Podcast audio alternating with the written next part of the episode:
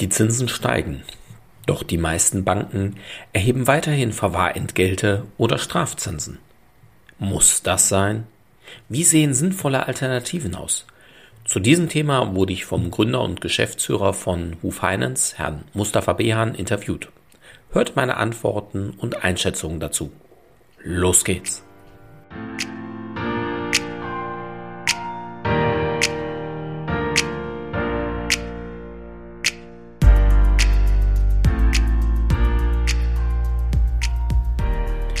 Herzlich willkommen zum Podcast deines Geldkümmerers.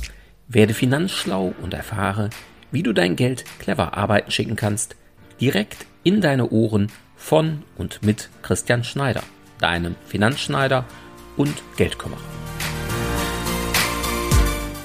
Zinsen und Verwahrentgelte. Muss das denn sein? Darüber spreche ich heute mit Herrn Christian Schneider von Deutsche Private Finance aus Ratingen. Die Deutsche Private Finance spezialisiert sich auf die Beratung von Kunden zu Themen wie Anlage, Vorsorge und Finanzierung. Und ganz wichtig, Herr Schneider ist eine Top-Kundenempfehlung, wenn es um Themen wie Geldanlage und Baufinanzierung geht. Also, Herr Schneider, wie gehen denn Kunden am besten mit Negativzinsen und Verwahrentgelten um?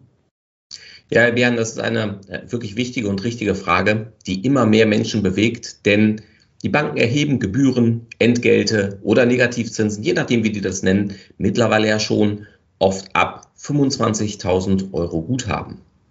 Das ist schon sehr heftig. Ja, durchaus.